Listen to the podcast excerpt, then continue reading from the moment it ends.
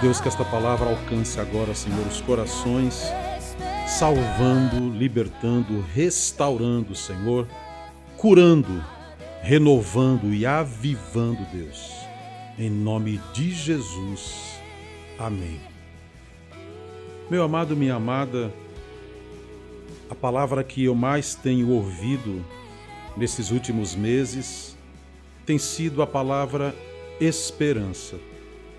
Aqui no livro de Romanos, capítulo 4, versículos 18 a 21, eu leio a seguinte palavra: O qual em esperança creu contra a esperança, tanto que ele tornou-se pai de muitas nações, conforme o que lhe fora dito: assim será a tua descendência.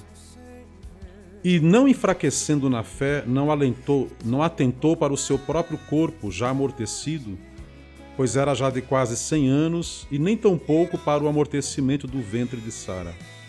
E não duvidou da promessa de Deus por incredulidade, mas foi fortificado na fé, dando glória a Deus, e estando certíssimo de que o que ele tinha prometido também era poderoso para fazer.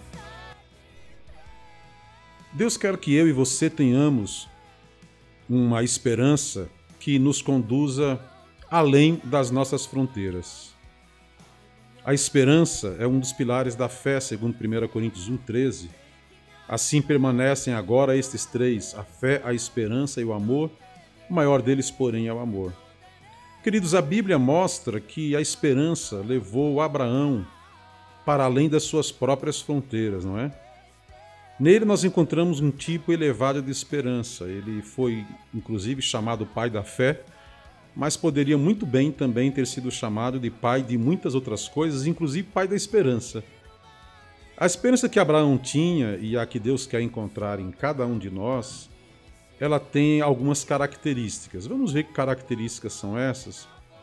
Primeiro, é a esperança que Abraão tinha era uma esperança que caminhava na contramão das limitações.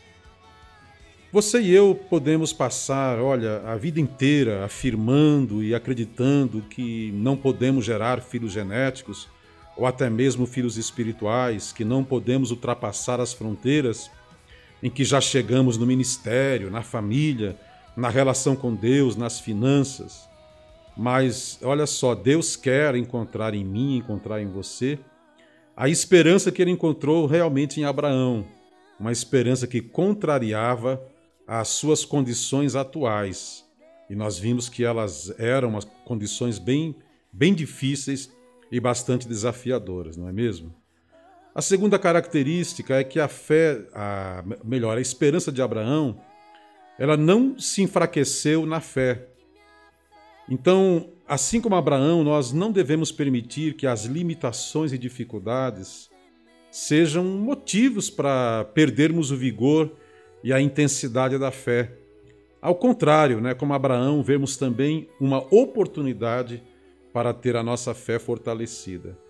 Uma terceira característica que eu quero destacar é que a esperança de Abraão, ela anulava todo tipo de dúvida para não se tornar incrédulo. A palavra de Deus diz em Marcos 11, 23, Eu lhes asseguro que se alguém disser a este monte, levante-se e atire-se no mar, e não duvidar em seu coração, mas crer que acontecerá o que diz, assim lhe será feito. A quarta característica da esperança de Abraão é que a esperança de Abraão era uma esperança que glorificava a Deus pela promessa antes de vê-la concretizada. Depois que a fé se concretiza, é muito fácil a gente dizer glórias a Deus, aleluia, louvado seja Deus, porque eu alcancei tal coisa, Deus me deu tal graça, Deus realizou tal a transformação né, na minha situação, na minha vida.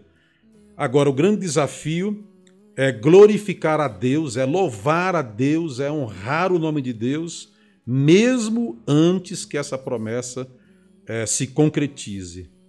Mas só o fato de receber de Deus uma promessa para Abraão já era motivo suficiente para que ele desse glórias a Deus. Afinal, quem é maior? É, a promessa ou Deus que faz esta promessa.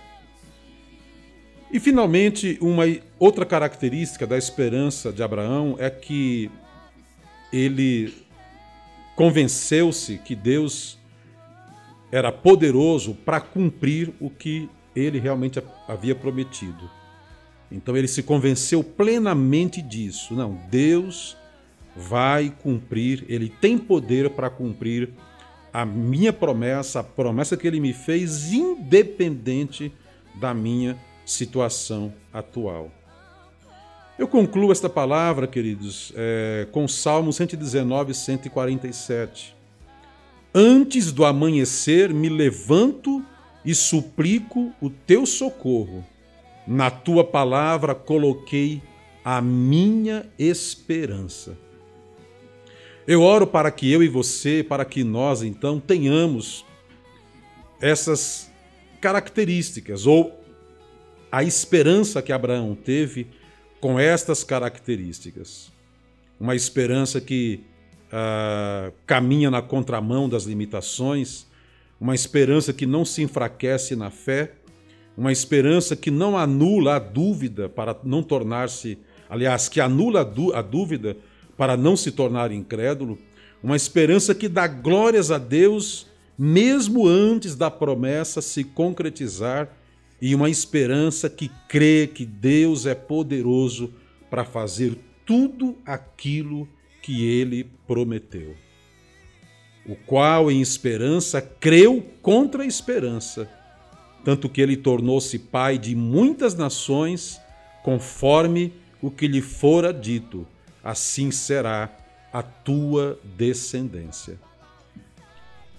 Que a graça do nosso Senhor e Salvador Jesus Cristo, o amor de Deus o Pai, a comunhão, a consolação, o poder, o fruto do Espírito Santo possam permanecer sobre a sua vida, sobre a sua geração, sobre a sua descendência e com todo o povo de Deus na terra, agora e para todo o sempre. Amém Amém e amém.